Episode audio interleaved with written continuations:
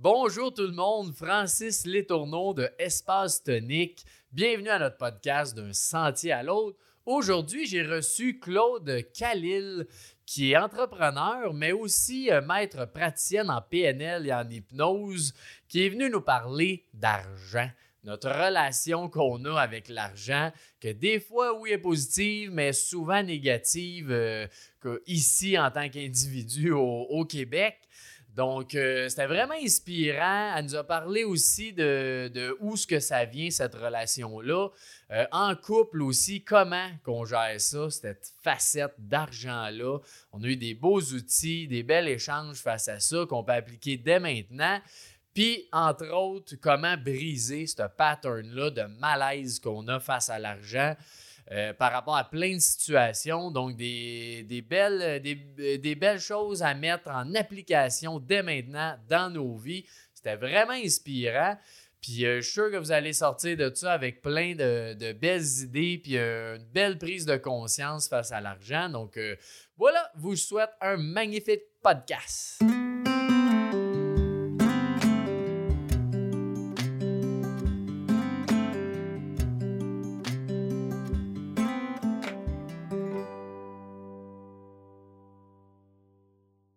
Bonjour, ma chère Claude. Comment ça va? Bonjour, Francis. Ça va super bien aujourd'hui, vraiment. J'avais hâte de faire ce podcast avec toi. Good. Ben, moi aussi, bien excité de te recevoir aujourd'hui. Merci. Donc, euh, parle-nous un peu de, avant qu'on rentre dans le vif du sujet, parle-nous un peu de toi, ton parcours euh, de vie. Un parcours un peu atypique. Oui. ouais. Euh, une immigrante libanaise, donc ça fait 35 ans que je suis au Québec.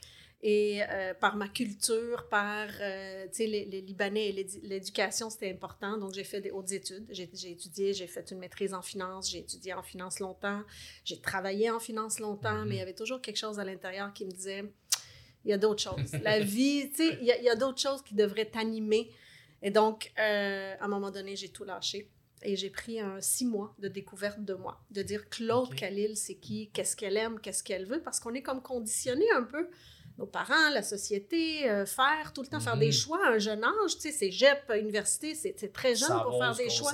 Euh, exact. Et euh, dans ces six mois-là, j'ai découvert la programmation neurolinguistique, la PNL. Mhm. Je suis tombée dans la potion magique, je suis tombée dans l'hypnothérapie pour reprogrammer notre cerveau. Et j'ai dit non, c'est sûr que c'est ça ma carrière. Donc, j'ai étudié là-dedans. j'ai fait le switch et ça fait 12 ans que je travaille en coaching. Euh, je travaille surtout avec les professionnels, euh, les leaders, les entrepreneurs, pour vraiment travailler un mindset, travailler la reprogrammation des schémas, la relation à soi, mhm.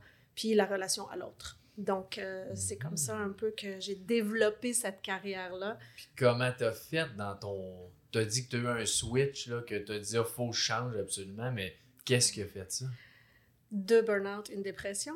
Et ah. le message au début, c'est comme, ben non, je, je me relève, je me repose un peu, je me relève, je retourne dans le même background et à un moment donné, tu mhm. dis, non, il y a quelque chose qui cloche. S'il y a un mal-être, il y a quelque chose qui cloche. Et c'est souvent à travers cette douleur-là qu'on fait des changements. Et moi, mon but, c'est de dire aux gens, on n'est pas obligé d'aller dans cette douleur. On peut, je, je peux cultiver une conscience du moi. Mm-hmm. Au lieu de tomber en dépression, en burn-out. ça reste quand que ça fait ça, tu as quand même un levier, comme tu dis, que là, tu n'as pas le choix. Mais c'est vrai que si tu es capable de l'avoir avant. Ouais.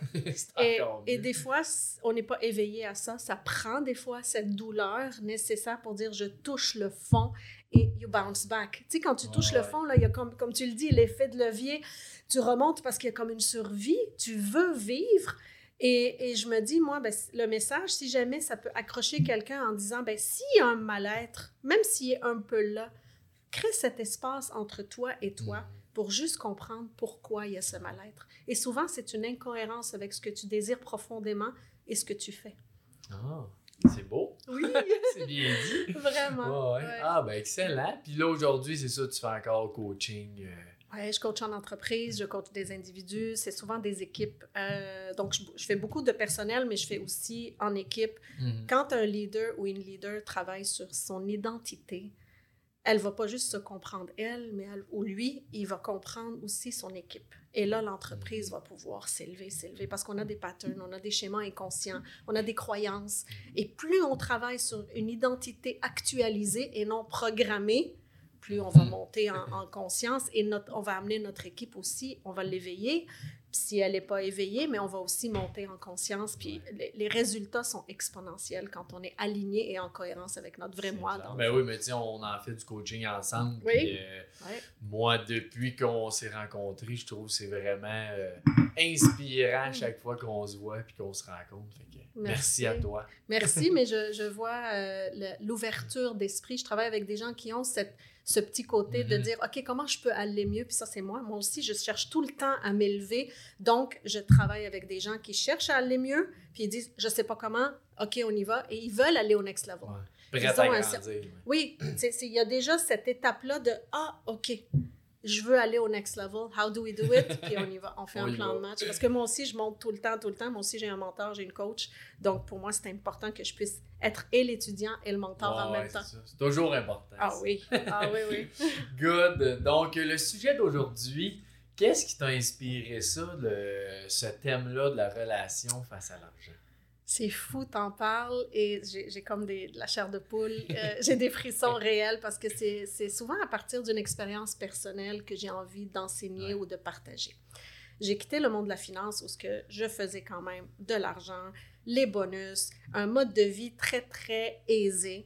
Et je quitte quelque chose, c'est comme une prison dorée pour moi parce que, bon, il y a des mhm. gens qui aiment la finance. Moi, je n'aimais pas ce que je faisais. Je, calculais les risques, je calculais des rendements. Je n'aimais pas ça. Je n'avais pas un impact sur l'humain. Moi, c'est ce que je ressentais. En quittant ça, c'est comme si j'ai jeté le bébé avec l'eau du bain. La prison dorée, j'ai jeté le doré avec. L'or, là, je l'ai laissé aller. Au nom de créer une entreprise à mon image, je me suis fait petite, sans le réaliser. Au nom du bonheur, au nom de la liberté d'être présente pour mes enfants, mes clients, pour moi. Et c'est comme si inconsciemment, j'ai plafonné mon revenu, il était toujours plus bas que ce que je faisais en finance. Et c'était inconscient. Et un jour, c'était comme, c'est bizarre, mon, fonds de pension à moi, mes REER, euh, l'éducation de mes enfants, les vêtements, j'ai réalisé que j'ai comme abdiqué de ce droit-là. Mm-hmm. Et j'ai dit, mais comment ça se fait? On peut avoir et notre entreprise et créer un legacy, un héritage, un patrimoine pour moi et pour mes enfants. Et c'est là que j'ai switché juste un mindset. Et j'ai amené mon entreprise à grandir à travers les dernières années. Et donc, créer de l'argent, du patrimoine, c'est un sujet tabou. Et j'ai envie d'en parler. Ben Puis qui d'autre avec qui j'aime mieux en parler? C'est avec Francis. On, rentre dans des sujets tabous, donc c'est notre relation notre relation à l'argent et au patrimoine et à la richesse. Cool. Quand tu dis justement, tu brisais un peu ce pattern-là de pensée limitative que tu avais face à l'argent. Qu'est-ce qui t'a amené? C'était-tu le burn-out qui t'a fait réaliser ça ou ça n'a pas de lien? Euh? Non, non, ça, faisait vraiment peut-être un 5-6 ans que j'avais mon entreprise en coaching. Puis je réalisais que mes revenus, à un moment donné, je suis comme, genre, tu sais, mon comptable, il m'envoie mes revenus. comment ça se fait que j'atteins jamais le même niveau de revenus que j'avais en finance? Je dis, il y a quelque chose là-dedans parce que moi, je le sais, on crée notre réalité. Et mhm. donc, si j'avais une insatisfaction au niveau de mes finances, au niveau du niveau de revenu que je générais, ça venait d'ici. Et en étant entrepreneur, parce que quand on est salarié, on peut faire de l'argent en faisant des investissements, c'est pas avec notre revenu, mais quand on est entrepreneur, on peut, sky is the limit, là, je veux dire, on peut tout faire. Et j'ai dit, comment ça se fait que je me limitais inconsciemment? Et là, j'ai commencé à travailler ici, à ah. l'intérieur. Et là, j'ai compris, c'était pas à travers un mindset, c'était vraiment une prise de conscience. J'ai fait un lien entre mes revenus avant et mes revenus après. Puis c'est comme si je m'étais créé une prison financière au nom de la liberté. Ouais, je dis, j'aime mieux pas avoir d'argent, mais être heureux. Inconsciemment. et là, je me suis dit, mais je peux avoir les deux, je peux avoir les trois, les quatre, les cinq, moi je peux tout avoir dans la vie. Et là, c'est ça. Ah, j'ai comme ouvert un plafond et j'ai comme une mission de, de, de, de, léguer ça aux gens, de dire c'est quoi votre relation à l'argent? Et de voir comment tu peux l'améliorer. Clairement. C'est une très belle mission. merci. Puis qu'est-ce qui fait ce malaise-là ou ce sujet-là qui est tabou? Qu'est-ce qui fait ça qu'on n'aime pas parler d'argent? Selon moi, à la base sociétale et familiale. Ça veut dire j'appelle ça, moi, le ADN. Le ADN, c'est ce qui est imprégné, imprégné dans notre esprit, dans notre corps, dans nos cellules. Et c'est intergénérationnel. Et on le dit, tu sais, ici au Québec, il y a une expression qu'on dit on est né pour du petit pain, pour un petit Mhm. pain. Ouais, ouais, ouais. Et, et c'est venu me chercher toutes ces paroles-là. Et moi, je viens d'un pays, le Liban, où ce qu'on exhibe notre succès financier. Mhm. C'est le contraire d'ici. Les marques, les voitures, les chalets, les... c'est fou, là. C'est comme deux mondes. Et moi, je me retrouvais en gap entre les deux. Et je me dis, mon identité à moi, elle est quoi? Et je crois fortement que la société et notre famille, notre ADN familial, la relation à l'argent, ce qu'on a entendu quand on est jeune, comment on, nous a traités face à l'argent, plus la société fait en sorte qu'il y a une empreinte. Si on est inconscient. Et le jour qu'on se conscientise notre relation, on peut la changer, on peut l'actualiser en date d'aujourd'hui. Notre modèle financier doit être actualisé en 2022. Aujourd'hui, on fait ça. On est au mois de mai 2022. Ben, il y a quelque chose là-dedans que je dois actualiser et je dois l'actualiser toute ma vie selon ce que je temps. vis. Exact. Et, et c'est ça. Je crois fortement que c'est l'ADN familial et la société. Toi, tu vois ça? Est-ce que tu fais des liens quand je, quand je dis ça, tu sais, la société puis les parents, comment. Ben oui, c'est clair, mais tu sais, m- moi, c'est un peu. euh, tu parlais du Liban, c'est un peu justement. Sais, aux États-Unis, on le voit beaucoup, ça, de, quand tu fais de l'argent, mais tu te dis, puis j'ai ci, j'ai ça, j'ai ça, que ici, on le sent que c'est tout le temps. Yesh, là, euh, si j'ai une grosse maison, je veux pas trop le dire, je veux pas Ouais. trop en parler, fait que c'est sûr que c'est euh, c'est tout le temps inspirant de voir que c'est autant que c'est pas négatif, c'est pas positif, c'est juste un fait. Exact. Puis le fait est là, puis c'est correct. tu sais, C'est, Ouais. C'est- le même fait que si je m'entraîne ou je m'entraîne pas. Mhm. C'est une action que je pose et qui génère un résultat. Alors pourquoi donner un pouvoir à un concept créé par l'homme et dire ça c'est un pouvoir sur moi, sur mes voisins, sur ma famille, ce qu'ils pensent de moi? Non non, c'est moi le boss. C'est moi. C'est- L'argent n'est qu'un moyen de quelque chose.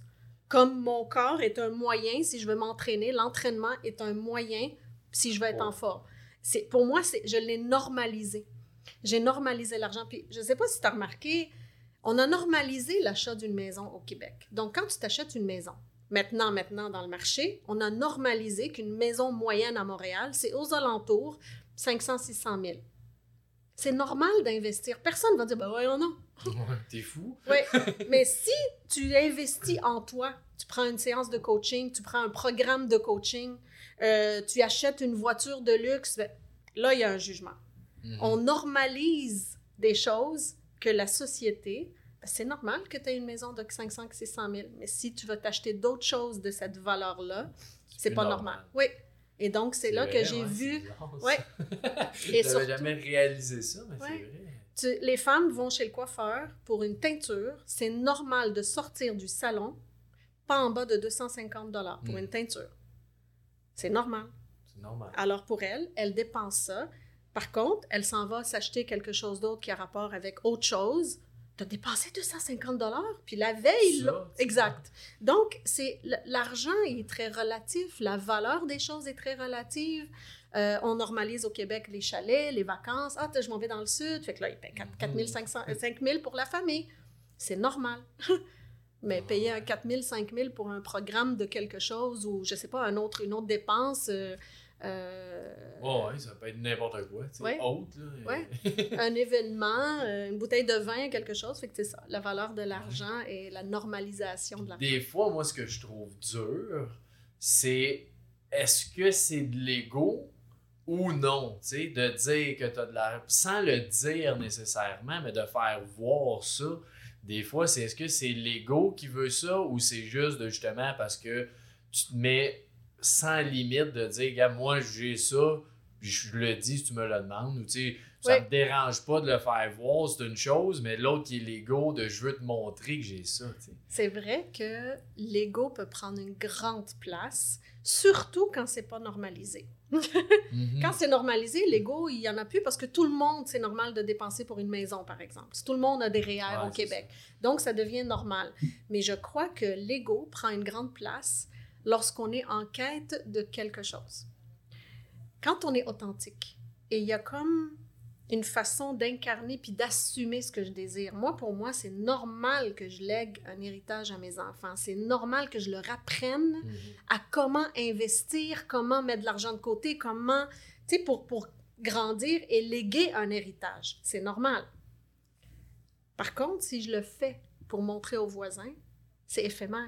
Ouais. En deux secondes, ils vont me dire Oh, wow, Claude, wow. Puis après, deux secondes. fini. Ouais. Donc, je trouve que l'ego, lorsqu'on le nourrit dans une intention éphémère, c'est autre chose que dans une intention qu'on appelle, tu sais, notre why, notre mission. Mm. Pourquoi je veux plus?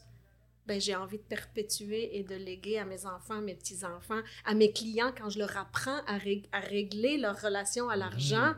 ben, je suis en train d'impacter le monde. C'est pas pour mon bien-être seulement.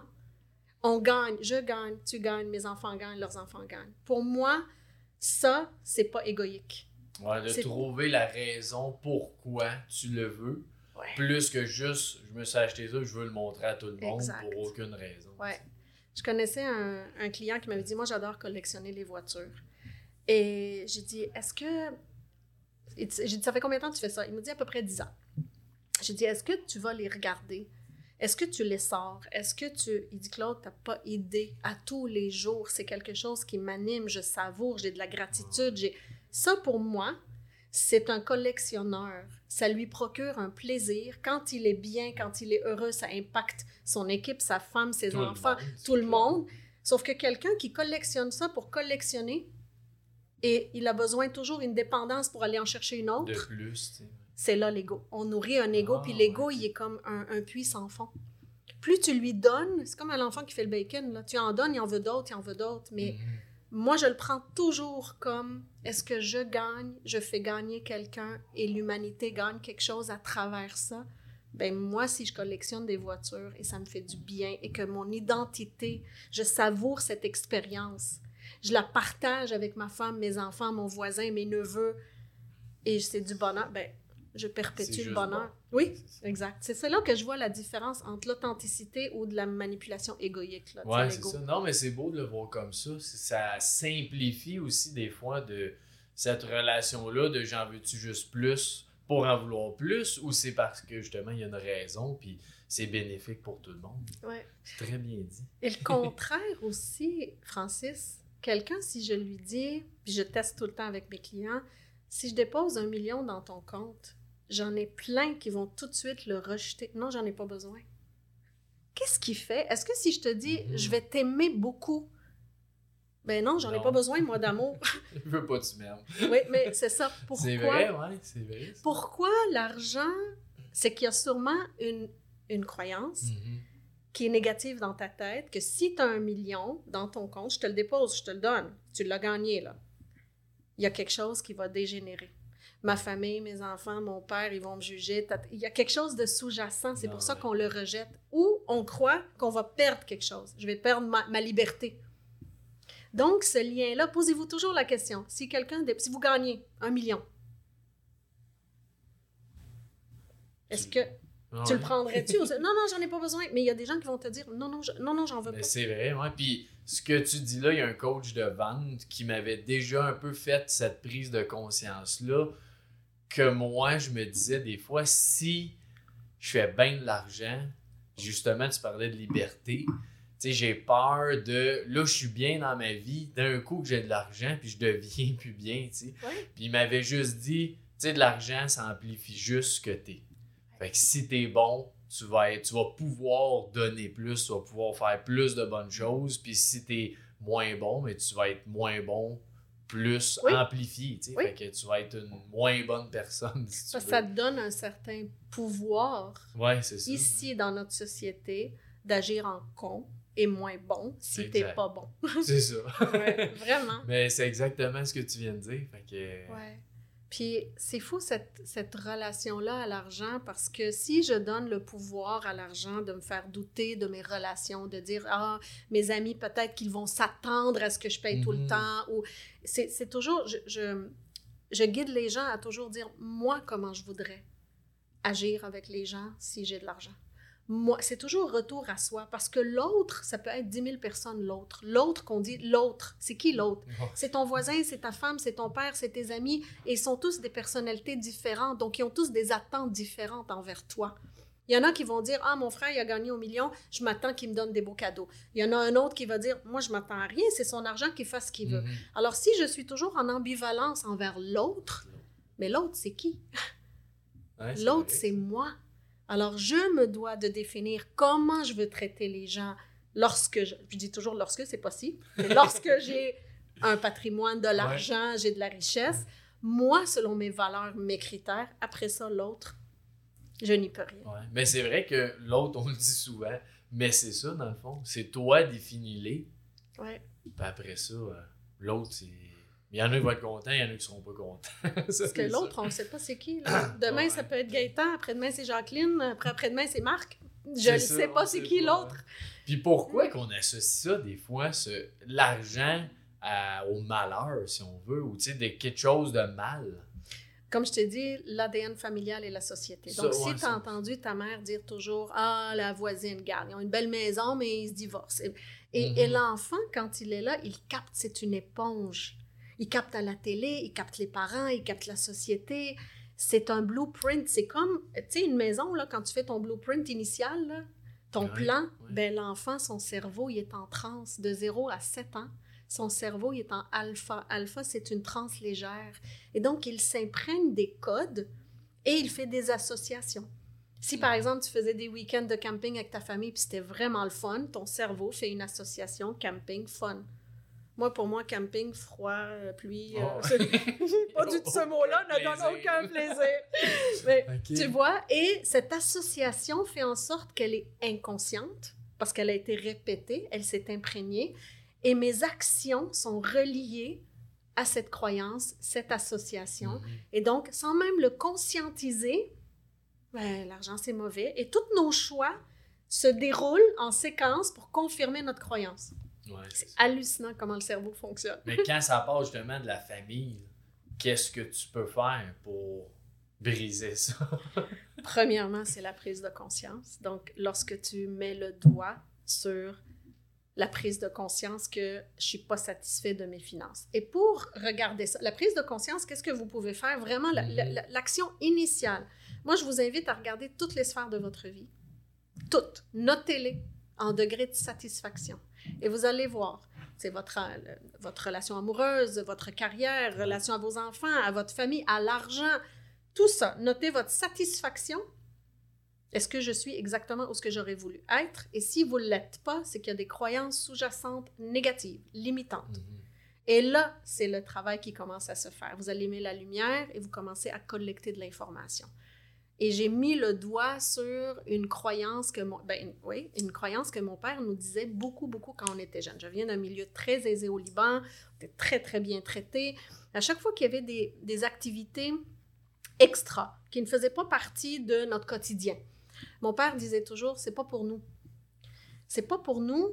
Ce que j'ai compris, moi, de ça, si on disait, ah, il y a une sortie de ski à l'école, papa, non, c'est pas pour nous ça. Mhm. Ah, il y a une sortie avec, dans un bateau avec les amis, c'est pas pour nous.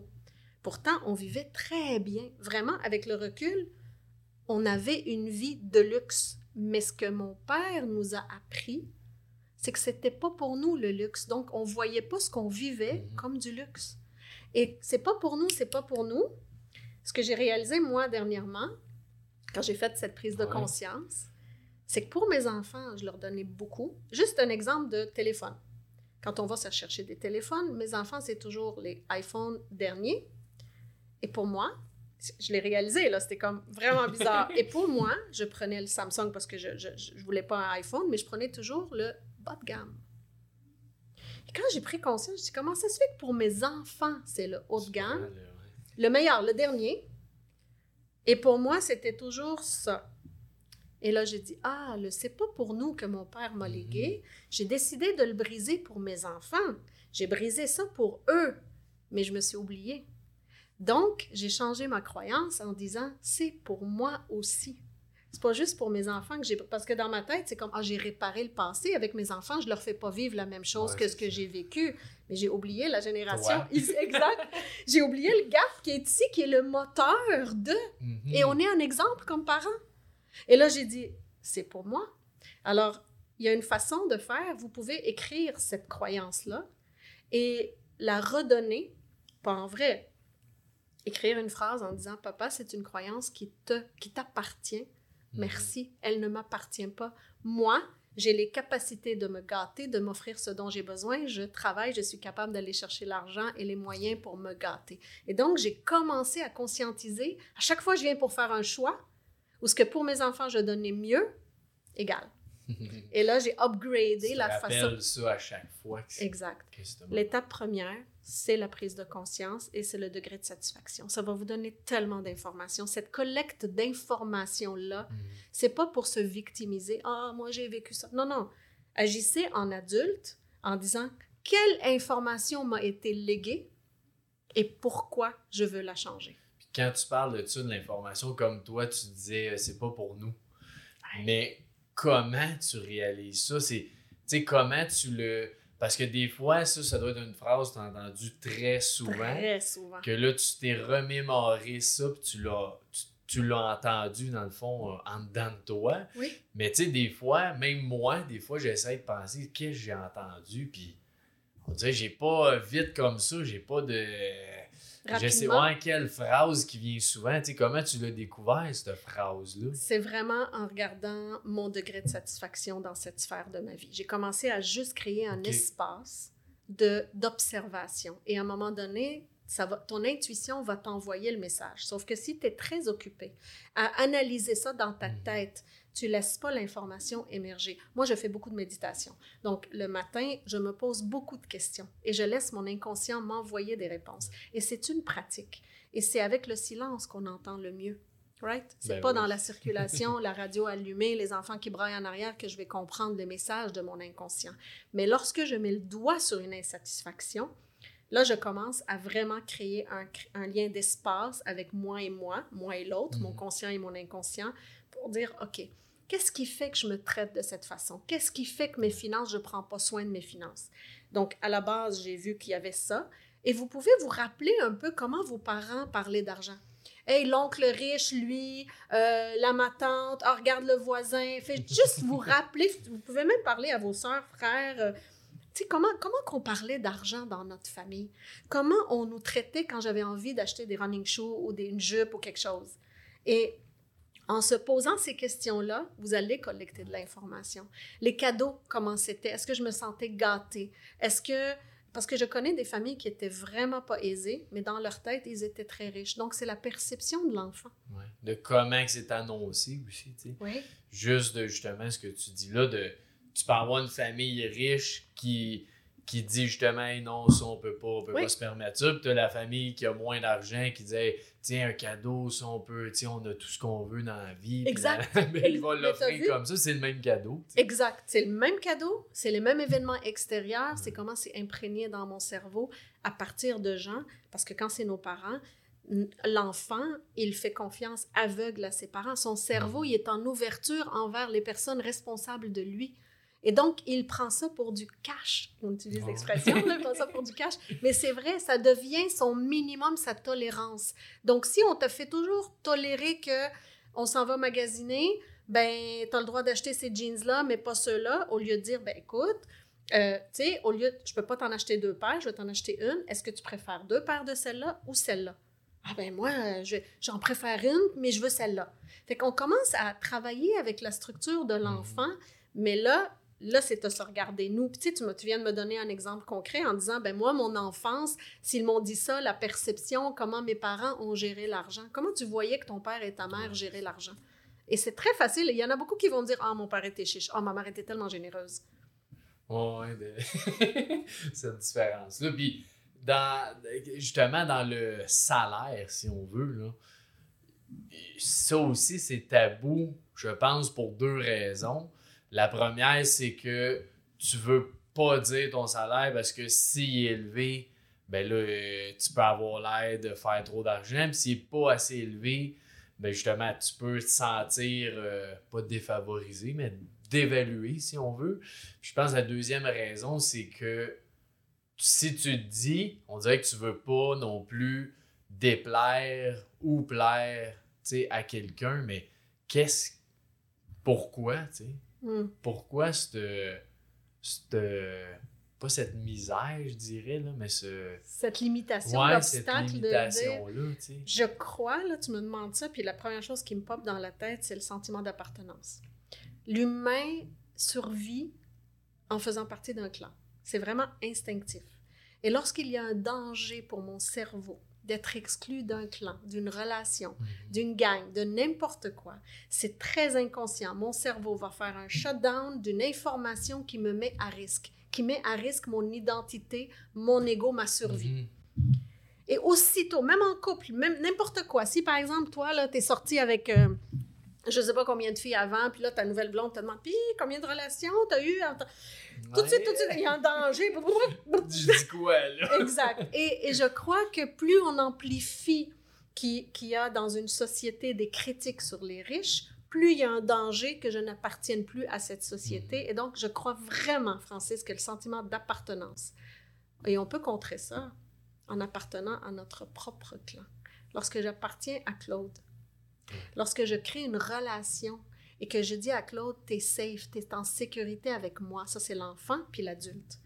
J'ai un sentiment d'appartenance continuelle. Je n'ai plus besoin que tu me valides ou mhm. pas. Je n'ai plus besoin d'être en relation avec toi. Et là, on parle d'un sentiment d'appartenance émotionnelle parce qu'on survit, on est dans une société qu'on n'est pas comme dans les hommes préhistoriques.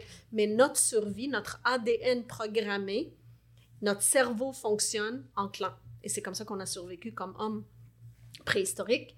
Et on a encore ça. À chaque fois qu'il y a une table pleine de monde, ça prend beaucoup de guts. Si tout le monde dit oui, oui, oui, si quelqu'un veut dire non, ça prend beaucoup, beaucoup, beaucoup de courage, de la vulnérabilité, de se mettre out there, tu sais, d'être vulnérable et de dire ben moi je crois pas que c'est ça.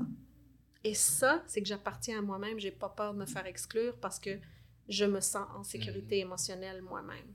Et je crois que c'est pour ça, dans notre société actuelle, c'est très difficile.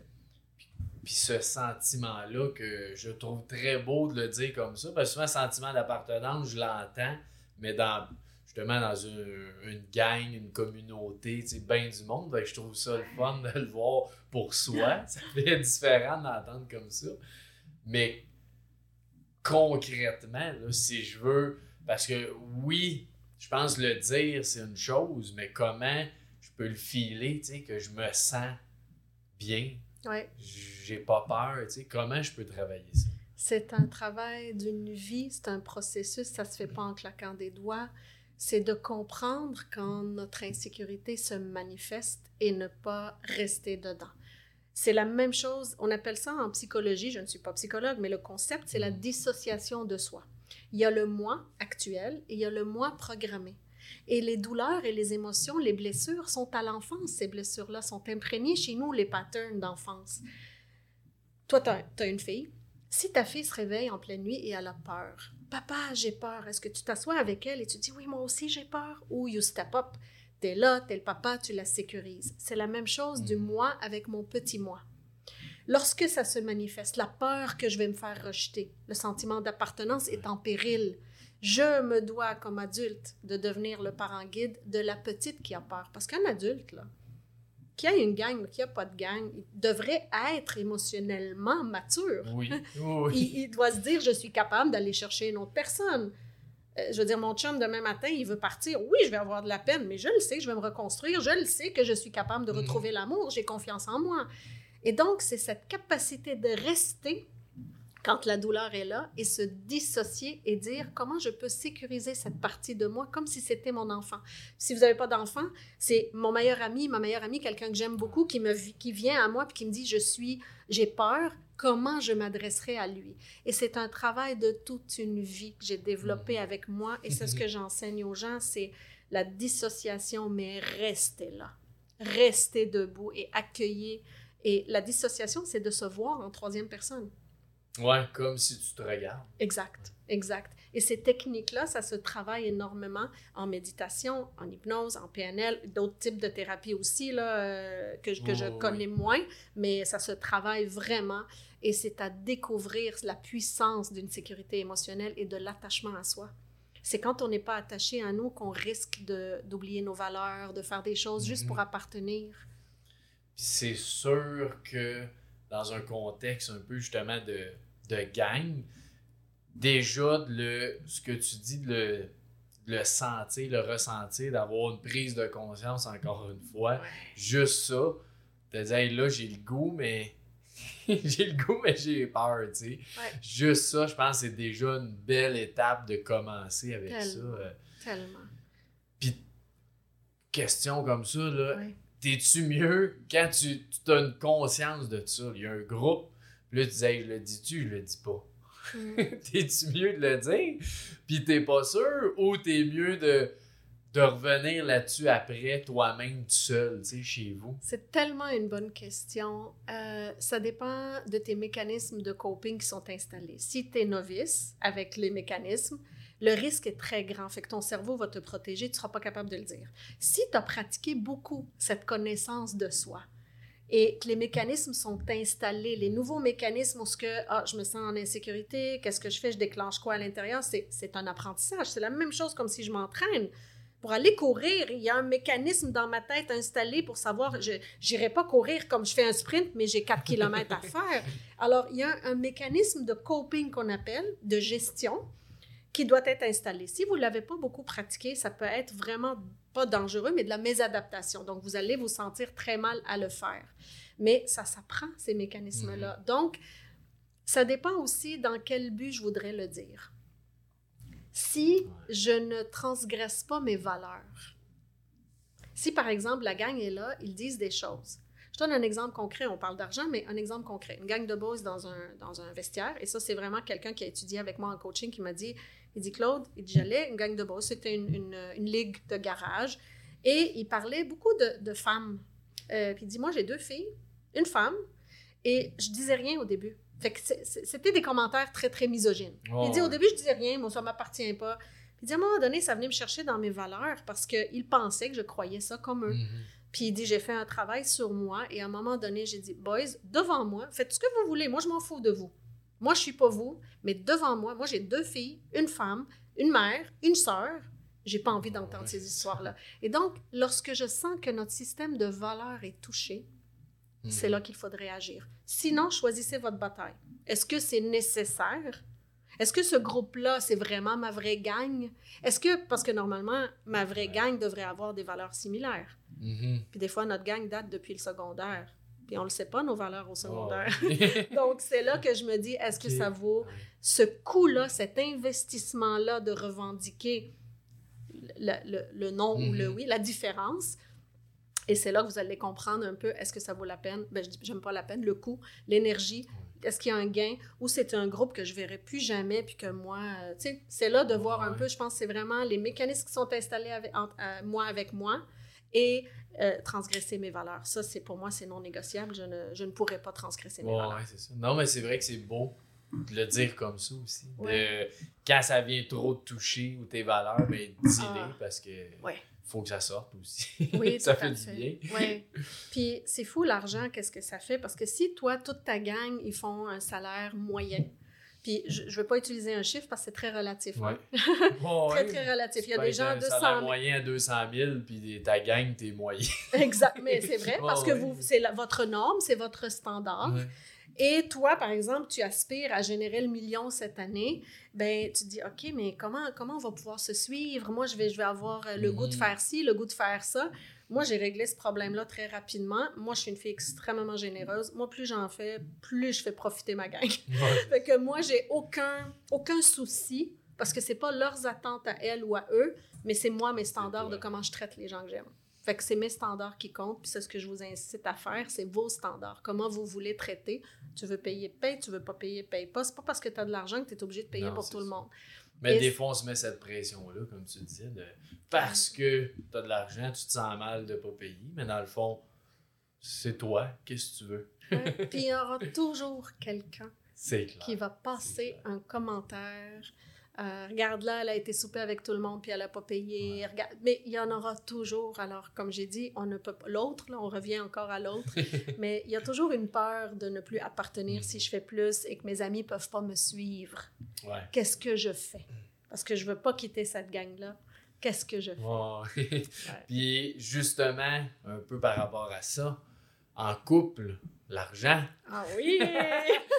comment qu'on gère ça? J'adore cette question, Francis. Qui est pas toujours évidente, euh, Pas du tout. selon justement les couples, selon de quelle famille on vient, comme tu Ah disais un oui. peu tantôt, euh, comment qu'on gère ça? Ouais. Ce qui est plate, c'est que souvent, on rentre en couple et tout ce qui est sujet primordial, comme comment on élève des enfants si on veut des enfants, euh, quel mode de vie qu'on veut, euh, quel- comment tu c'est quoi ta relation à l'argent, c'est quoi la mienne, ce sont des sujets qu'on ne discute pas.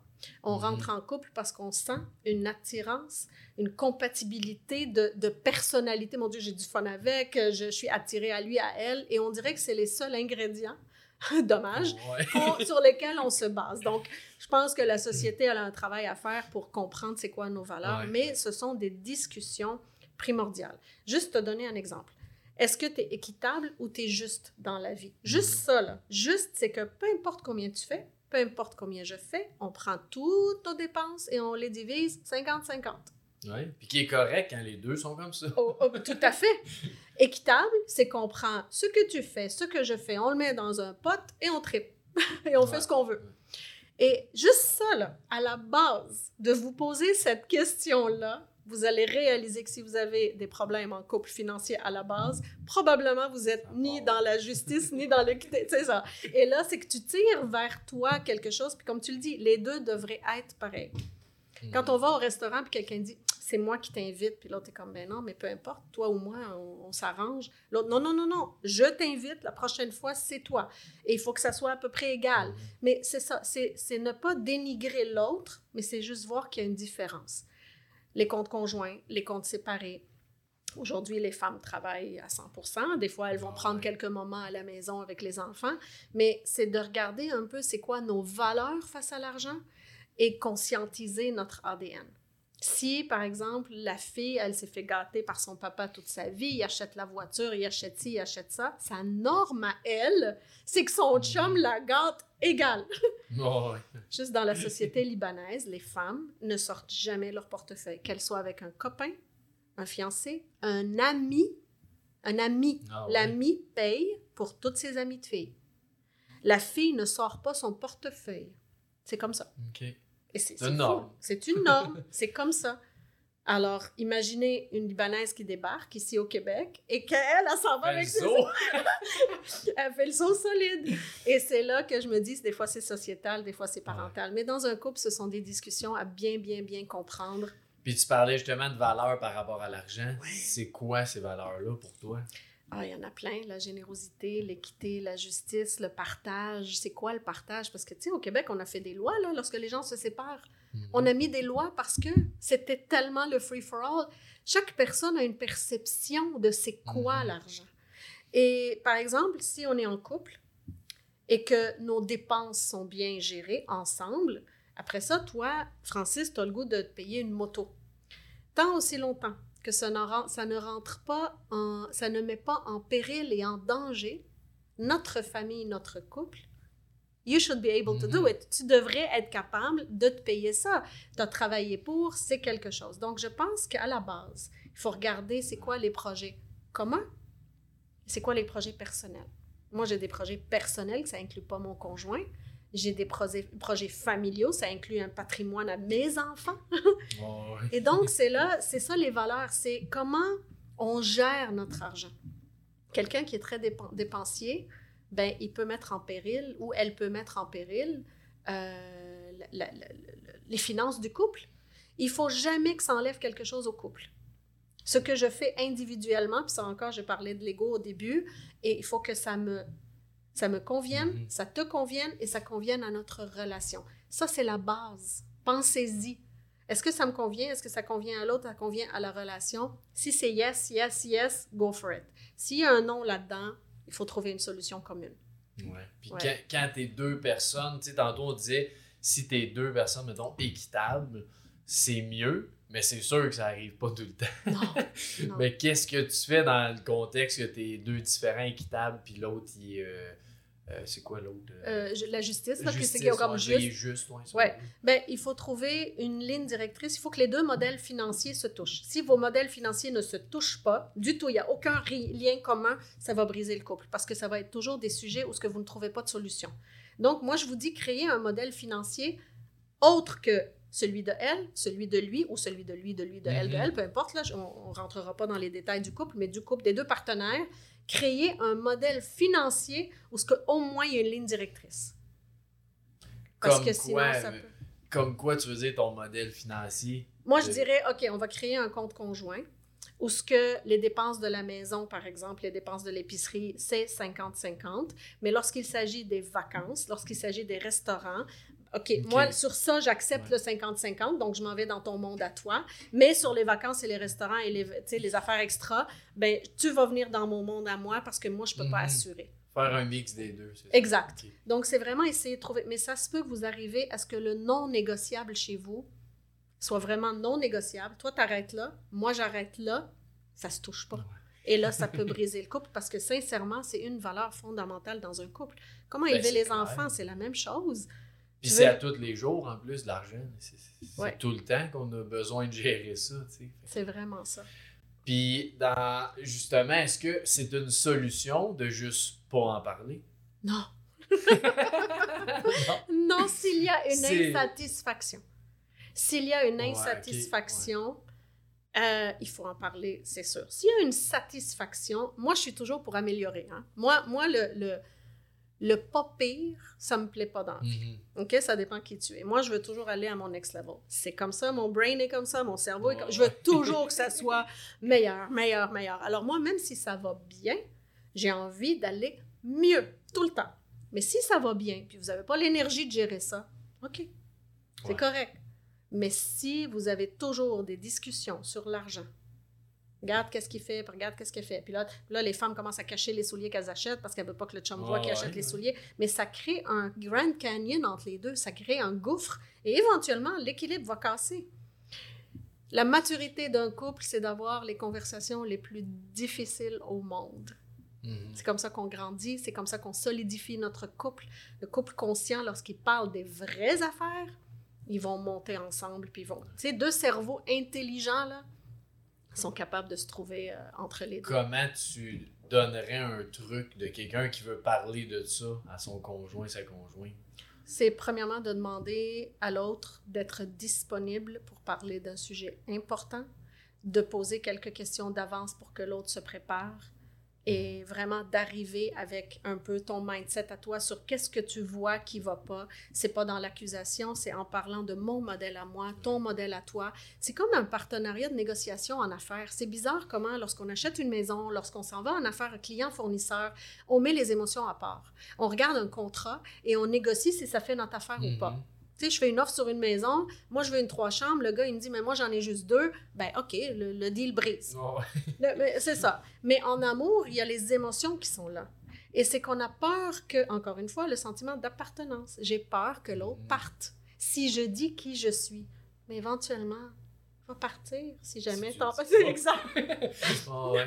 Tu sais, on a peur de quelque chose, mais on, on le génère en quelque sorte. Alors, la maturité, c'est de dire j'aimerais parler d'un sujet important. Voici un peu les, les grandes lignes. Moi, je vais réfléchir de mon côté, réfléchis de ton côté et on va en discuter ensemble. C'est vraiment, je pense, le, le- le premier point. Dans toutes les sphères de leur vie, le couple devrait faire ça premièrement. Oui, oui, ça c'est sûr. c'est clair. Puis que- qu'est-ce qu'on fait comme individu pour avoir une belle relation avec l'argent? Ah, c'est tellement beau ressentir qu'on bâtit quelque chose, qu'on crée Ouais. un patrimoine, qu'on lègue, devenir un moteur. Moi, j'ai décidé de devenir celle qui va recréer ça, ce patrimoine pour mes enfants. J'ai une responsabilité d'offrir à mes enfants Mhm. quelque chose pour des générations à venir. J'ai une responsabilité en tant que modèle de revoir mes finances, de dire où est-ce que ça accroche, comment je peux investir, comment je peux regarder mes finances? Il y a plein de trucs à faire. Premièrement, c'est, j'ai dit encore, collecter de l'information. Une fois que tu sens que tu as une insatisfaction, commence à regarder. Que ce Mhm. soit tes revenus, que ce soit tes dépenses. Faire un budget. Est-ce que tu le Mhm. sais qu'il y a peu de personnes font un budget? Ils ne savent même pas combien ils dépensent en vêtements, en restaurant. Je, vais- je vais t'avouer, quand je travaillais en finance, j'avais un super bon salaire. Moi, je, je ne faisais pas de budget. Cordonnier mal chaussé, parce que l'argent rentrait, je Ben oui. dépensais. Quand j'ai quitté la finance et j'ai pris mes cours, ben là, et là, j'ai réalisé à quel point je dépensais dans des trucs qui étaient vraiment éphémères. Ouais. Alors, le budget, c'est pas pour vous Limité. non, contraire. Moi, j'ai un budget à chaque mois. Fun times. Moi, si tu me dis, là, tu t'en vas dans un week-end, tu vas au restaurant avec les enfants, tu t'en vas Mhm. au spa, tu te fais payer. Tout ça, pour moi, je veux me le permettre. Je suis capable de couper ailleurs. Donc, un budget, c'est nécessaire. Si vous n'avez pas les connaissances financières, il y a plein de planificateurs financiers, demandez des, références. Un planificateur financier va vous faire un plan de match aussi.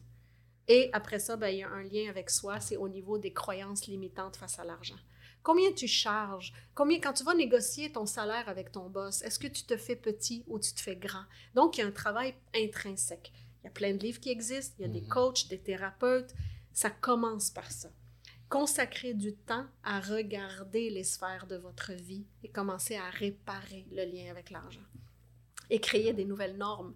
Si dans ta tête, tu feras plus ja- ta- ta- tu feras jamais plus que tant, t'en feras jamais plus que tant. C'est sûr, c'est sûr et certain. Ouais. Et, et sky is the limit. Ça veut dire, il y a plein de façons, même si vous êtes salarié, il y a plein de façons d'investir. Il y a des opportunités, il y a des gens qui peuvent vous guider. La meilleure chose qu'on peut faire, c'est pas juste une stratégie, parce que les stratégies, c'est comme quand on veut perdre du poids. Il y en a plein de stratégies qui fonctionnent, Ouais. personne qui les applique. Donc, ça prend la stratégie, ça prend un mindset de quelqu'un qui est déjà riche. Moi, moi, je me sens déjà pleine de richesse, pleine d'abondance dans ma vie. Il y a un mindset, pas de manque, et il y a la reprogrammation de ton passé. Tu n'es pas ton histoire. Même si mon histoire m'a été imprégnée, j'ai le, mon libre arbitre de dire je, me, je, je ne colle pas ça à l'intérieur de moi, je me défais de cette croyance et j'en crée une dis, nouvelle. ah, ça a toujours été comme ça, ou, euh, c'est c'est Ouais. le même. C'est le même. C'est le même. Ça, ça veut dire qu'on est esclave de notre vie et pourtant, toi, tu le sais, là, ton mindset, il, il, il bouge. Tu sais, il fait des 180. À chaque fois que je te vois, il y a un nouveau 180. Mais regarde le Francis il y a six mois, puis regarde-le aujourd'hui.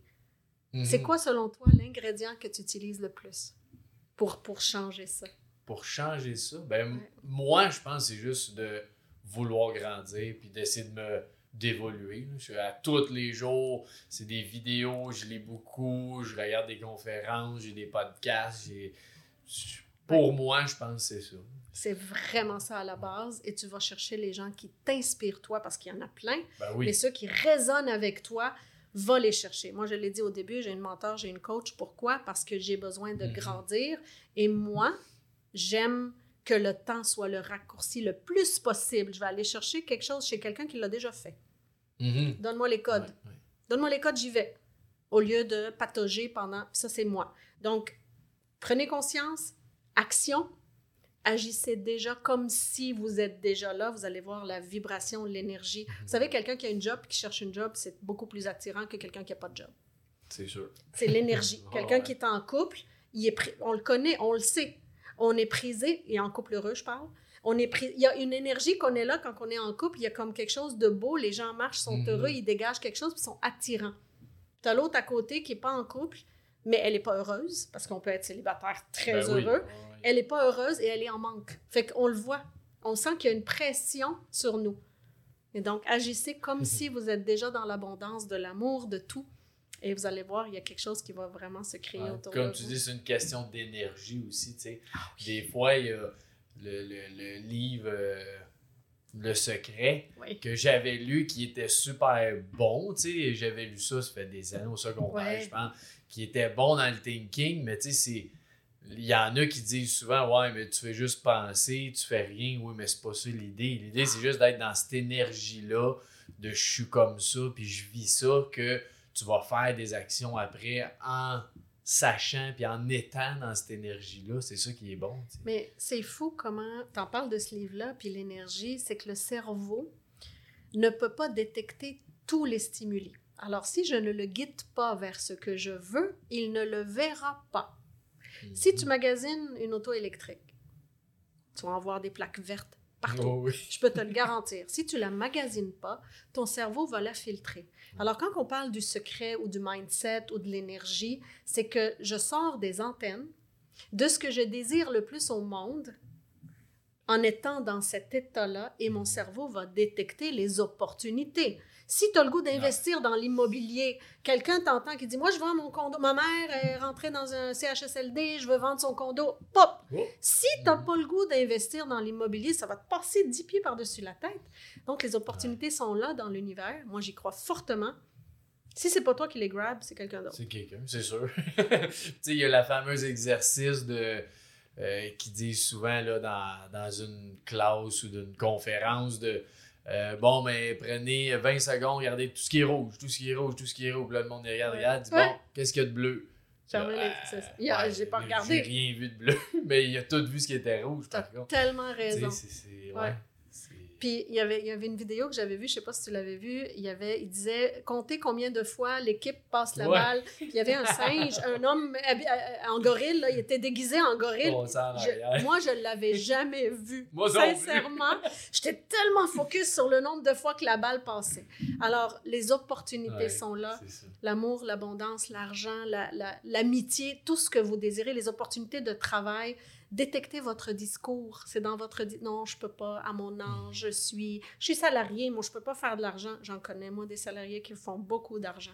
Comment tu négocies ton salaire? Comment tu donnes la valeur à ton service? Comment tu peux investir? Il y a des Comment on peut s'enrichir? Il y a 40 000 façons de s'enrichir. Il y en Non, a qui sont comme, Mais non, moi, je peux pas être riche. Voyons, non, moi, je, je viens toujours d'une famille. Non, non, non, c'est pas pour nous. Mhm. C'est pas pour nous. Ah, ah. Ouais. Détecter ça, c'est important. Yes. Puis, euh, tu vois-tu différentes tendances, justement, face à l'argent? Des tendances plus, euh, tu sais, euh, qui soient des fois, justement, selon des individus, selon des, des types de, de familles, des... As-tu différentes tendances comme ça que tu vois? T'as pas remarqué que la majorité qui viennent d'une famille aisée vont souvent être aisés? C'est rare. C'est comme des pourcentages très minimes de gens, par exemple, qui viennent d'une famille pauvre, qui, tu vas Mhm. voir quelqu'un faire beaucoup d'argent. Ça, ça prend un mindset et une conscience de fou pour sortir de ça. Mhm. Donc, normalement, on est comme dans l'inconscience, on va répliquer notre modèle. On va faire notre vie au complet, modèle familial, modèle Mhm. amoureux, modèle financier. Donc, on ressemble à notre clan. C'est là le sentiment d'appartenance, c'est qu'on ressemble à notre clan. C'est la loi de la normale, c'est 5% là, 5% là. Ouais. Est-ce que tu veux être, est-ce que tu vas être dans le 90 ou tu vas être dans le 5? Moi, j'ai choisi d'être dans le 5. Donc oui, il y a une tendance. Ça ressemble à tes amis, ça ressemble à ta famille, ça ressemble à ton clan. Donc les gens avec qui tu tiens, ton sentiment d'appartenance, si il est dans le manque, dans l'insécurité financière, tu vas te mettre des plafonds virtuels. Mhm. Et pour sortir de la loi normale et aller ici dans le 5 c'est la prise de conscience en se posant juste la question et moi, qu'est-ce que je veux dans ma vie? Puis si tu veux plus, permets-toi. Il y a des gens que tu leur demandes c'est quoi tes rêves, ils sont même pas capables de rêver. Il y a Ah un ouais. travail. Il y a un travail. Puis c'est vrai qu'il y en a beaucoup qui le sentent pas, ça. Que un rêve, quoi que ce soit, si les gens autour de toi, ils ont pas ça, ben tu y Mm. penses pas non plus. C'est ça qui Non. est dur que tu dis de sortir de ça. Parce que souvent, on- je sens, en tout cas, qu'on dit ça de Ouais, mais lui, il était déjà riche, c'est facile, tu sais, à être ça, riche. mais? Ouais. c'est le thinking de lui qui est riche que il a donné à l'autre. C'est pas juste l'aspect monétaire. Puis j'ai vu des, euh, plein de gens en conférence, quoi que ce soit, qui font des millions, des millions. Le gars fait faillite, il est zéro. Il Puis il reprend tout. repart, ça prend trois ans, puis fou, il est Ouais. reparti. Il a le même thinking qu'il avait. Donc, euh, c'est fou de voir ça. J'adore quand tu dis ça parce que le succès se réplique. Les événements extérieurs, le marché peut planter, marché immobilier, marché des actions peut planter. Mais si j'ai le mindset et j'ai les stratégies et la reprogrammation, c'est une baguette magique, là. Oh, oui, c'est hallucinant. Mais tu l'as dit, Francis, c'est fou, hein? C'est comme, il y a des gens qui sont capables de reproduire la richesse, puis il y en a d'autres qui restent dans leur misère. Alors, qu'est-ce que tu veux pour toi? Et il y a une chose, moi, je dis tout le temps, j'ai déjà été pas éveillée dans la vie, sincèrement. Je, je dormais au gaz solide. On ne peut pas éveiller quelqu'un s'il n'est pas prêt à s'éveiller.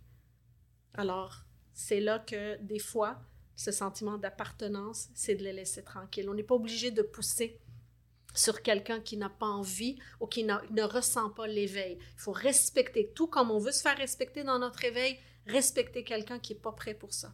On Mais va toi, pas ce les que tu veux dire, c'est que justement, si tu sens que quelqu'un a une limitation ou qu'il y a un, pas un problème, mais tu sais, justement, une pensée limitative face à l'argent, Ouais.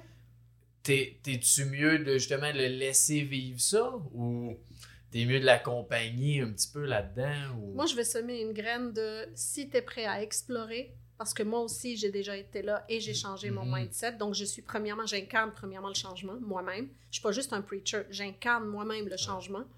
Euh, si, puis la personne est comme, oh mon Dieu, Claude, comment t'as fait? Si tu es intéressé, viens me voir, je suis là. Mais si la personne n'est pas intéressée, je la pousserai pas. Je ne suis pas ici Mhm. pour éveiller les gens. J'ai une responsabilité à incarner quelque chose, à influencer juste en étant ce qui je suis. Alors, si cette personne, elle a une attirance à moi et qu'elle vient me demander quelque chose, ou si sa souffrance, elle m'en parle de sa souffrance, moi, je peux lui dire, il y a plein de façons. Si tu as le goût, il y a quelque chose à faire. Mais j'irai pas vers quelqu'un qui est endormi pour pousser, puis pour... euh, non. Moi, moi j'ai appris ça. Oh, ouais. J'ai remarqué que ça, c'est plus un peu de la... Une sorte de codépendance de vouloir changer le monde. J'ai- J'ai pas cette mission ici. Moi, j'ai besoin... Moi, ma mission, c'est de guider puis d'accompagner, semer des graines, puis si un jour, ça s'éveille, tant mieux pour eux. Puis sinon, je leur envoie beaucoup d'amour. Puis vraiment, j'ai déjà été pas éveillée. On m'a déjà dit, Claude, consulte. Puis je suis comme... Moi, mon histoire, là, à moi, là, il y a personne qui va être capable... pareil. Est pas pareil. Et c'est exactement ça. Si vous vous dites ça à l'intérieur de vous, on est des humains, on partage beaucoup les mêmes patterns. hein. On est classé, même si on est unique et différent, il y a quelque chose de très... On, on partage les blessures de l'âme, on partage des schémas et des patterns. Tout est là, tout est répertorié et on peut réparer ça.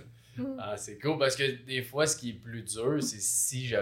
C'est quelqu'un de plus proche de nous, tu sais, Ouais. ça peut même être notre conjoint, conjoint, Ouais. un enfant, euh, une sa- frère, sœur, Ouais. que des fois, justement, on veut, on voudrait bien les aider, puis les, les, les pousser vers ça, mais en même temps, comme tu dis, si eux, ils n'ont pas besoin de ça, Mhm. ça sert à rien non plus, tu sais. Non. C'est correct, ils sont, sont bien aussi comme ça, puis il faut mettre des limites aussi. Des fois, moi je dis toujours, euh, moi je ne lâcherai jamais, c'est avec mes enfants. Mais avec les autres, oui, je peux lâcher. Mhm. Si, si moi, euh, aide-toi, je vais t'aider. Mais si tu t'aides pas, I'm out. Mes enfants, je suis jamais out. Je suis toujours in. Non. Mais les autres humains sont responsables. C'est des adultes. Ils sont responsables de leur bonheur ou pas. Je ne suis pas responsable. Alors, je vais tendre la main souvent. Je vais ouvrir la porte souvent. Mais je vais laisser la personne. Parce que moi, je monte. hein. Moi, je l'ai dit, moi, je suis dans le 5 Fait que moi, je continue à monter. Et le gap va faire en sorte, si la personne ne monte pas, puis quand je dis monter, c'est pas qu'on est mieux. Là, je parle de la conscience. Euh, si la personne n'est pas prête à monter, it's OK, mais je ne suis plus dans la même, Mhm. la même catégorie, puis je- on se comprendra plus. Notre langage, c'est comme si je te parle, puis tu es, dans le sous-sol, puis moi je suis dans le penthouse, tu m'entendras plus. Ouais. Je parle français, mais tu comprendras plus mon langage, et c'est correct. Mais c'est là, Ouais, c'est deux chemins différents. vraiment. C'est là l'amour de l'autre aussi. L'amour de l'autre et l'accueil et le, juge- et le non-jugement, c'est de les laisser aller faire leur propre chemin. Mhm. Parce que sinon, on les maintient. Hein? Si je reste, je me fais petite pour rester avec cette personne, je me fais petite, je me fais violence. Mhm. Et ça, c'est de la dépendance. Ouais, ouais, c'est vrai. C'est vraiment de la... C'est pour mon ego que je le fais. Je manipule pour rester là. C'est pas être authentique. Être authentique, c'est dire à l'autre, je suis rendu là. Est-ce que tu es encore avec moi? C'est ça l'authenticité. C'est jamais manipuler. Je gagne, tu gagnes. Même si on perd là la relation, je gagne et tu gagnes parce que peut-être que tu vas avoir une conjointe, une amie qui va probablement répondre bien plus à tes besoins Ben oui. que moi. Puis c'est vrai que des fois, on le voit pas des deux côtés, mais c'est les deux côtés qui sortent gagnants de ça. Ben oui, il mérite quelqu'un qui parle son langage. Elle mérite quelqu'un qui parle comme elle. Il mérite l'amour tel qu'il voudrait, l'amour Mhm. qui soit sain, malsain. On mérite quelque chose dans notre vie. En arrivant ici, on a une vie à vivre, un chemin. C'est pas à moi de te tirer, j'ai pas à faire ça. Mhm. Ouais. Puis plus tu incarnes qui tu es, moins tu es dans cette dépendance-là de vouloir pousser l'autre. Travaille sur toi. Sois l'exemple. Quelqu'un qui s'entraîne régulièrement, puis qui, tu sais, tu as, son conjoint ou sa conjointe qui est assis, puis qui dit Ah, je suis grosse, ah, je suis gros, ah, je, je- Moi, je vais être en forme, moi, je vais être capable de monter les montagnes, moi, je vais être capable Mhm. d'aller en voyage, puis de voir tout, puis toi, tu vas être à la- dans la chambre d'hôtel. À un moment donné, ça va briser quelque chose. Ouais, ouais, c'est clair. Ouais. Puis comme tu dis, c'est pas mieux ou euh, moins bon. C'est deux choses, Différent. deux, ouais, deux thinking différents. Exact. Good. Puis, euh, dernière petite question là-dessus. Oui. Quel conseil tu donnerais ou euh, euh, ben, quelqu'un justement qui veut s'améliorer, qui veut grandir, faire justement sa relation à l'argent? Quel Ouais. conseil tu lui donnerais? Ah, prendre le temps avec soi de regarder tes affaires. Arrête de te comparer, arrête de regarder tout ce que les autres. Ce que ça fait, c'est que tu évites le vrai problème. C'est de l'évitement quand Mhm. tu regardes partout. Ah, moi, j'ai pas ci, j'ai pas mon fonds de pension, j'ai pas mes REER, j'ai pas, j'ai pas, j'ai pas. Regarde ce que tu as et va chercher plus. Donc, c'est vraiment cultiver la relation avec soi, cultiver la relation avec le parent guide et l'enfant, que lui, il y a des limitations, mais que toi, ton esprit conscient a des multiples potentiels de possibilités. Est-ce que vous avez cette relation avec vous-même de vous poser les questions? Mhm. Première chose et la, la- la plus primordiale, c'est du temps avec soi. C'est dans le silence qu'on entend le plus. Mhm. Puis toi, j'imagine, tu te sédules du temps avec toi? Tous les matins. tous les matins. tous les matins. Je reconnais, je connais beaucoup mes patterns. Je les connais par cœur, je connais mes, mes croyances et je vais en connaître davantage parce que Mhm. plus on vit des expériences de vie, plus on découvre des, des- des croyances. Donc, à tous les matins, je me coach beaucoup à réparer l'enfant en moi qui peut-être a vécu des choses dans l'enfance. Donc, je, je lui parle. Moi, j'ai pas juste deux filles, j'ai deux filles physiques, mais j'en ai une spirituelle à l'intérieur de moi. Donc, moi, j'ai trois filles à qui je parle, je guide, je coach, j'encourage. Et à tous les matins, je parle à Claude et j'ai créé un lien de confiance entre moi et elle et je lui dis, je m'en occupe. Wow! Je m'en occupe. Très... Ouais, c'est super inspirant. Ouais. Et à chaque fois, je vois quelque chose, je peux plus ne plus le voir, donc j'agis pour moi et pour elle et pour mes enfants aussi. Donc, euh, c'est la plus belle relation que j'ai développée à travers les 12 dernières années, après les burn-out et les dépressions. ouais, c'est ça. Ben, félicitations, Claude. Merci. Un gros merci d'avoir participé à notre beau podcast. Euh, si les gens veulent te rejoindre, euh, coaching ou justement pour avoir des, des belles séances avec toi, c'est où qu'ils peuvent te trouver? euh? Bien sûr, j'ai un programme de 12 semaines pour réparer la relation à l'argent. Donc, Claude Khalil, Ok. euh, a priori coaching. Le, le- le- mon site web, c'est a priori coaching.ca, mais vous pouvez taper Claude Khalil coach, vous allez me trouver. Et vers la fin mai, on démarre un 12 semaines de réparation de la relation avec l'argent. On va aller dans les croyances limitantes, on va aller vraiment dans l'identité. Et vous allez voir, c'est des plafonds que vous allez euh, éclater. Il y a de l'abondance partout. Si c'est pas vous qui l'apprenez, c'est quelqu'un d'autre. Mhm. Donc, prenez votre place, soyez dans le 5 Ouais, je vous le dis, on en fait beaucoup des euh, ateliers avec Claude, fait que c'est vraiment bon, c'est inspirant. Puis, euh, J'adore votre conscience, j'adore votre ouverture d'esprit et c'est une collaboration qui vaut de l'or pour moi. Ben, Mm. Merci Claude. Et à tous ceux qui nous suivent, la meilleure façon de nous encourager, encore une fois, c'est de s'abonner, c'est de nous suivre, de liker notre euh, page euh, Facebook, YouTube, euh, Spotify, n'importe où ce que vous écoutez. Euh, Abonnez-vous, puis je vous souhaite une bonne journée à tous. Merci. Merci à Claude. Bye. Bye.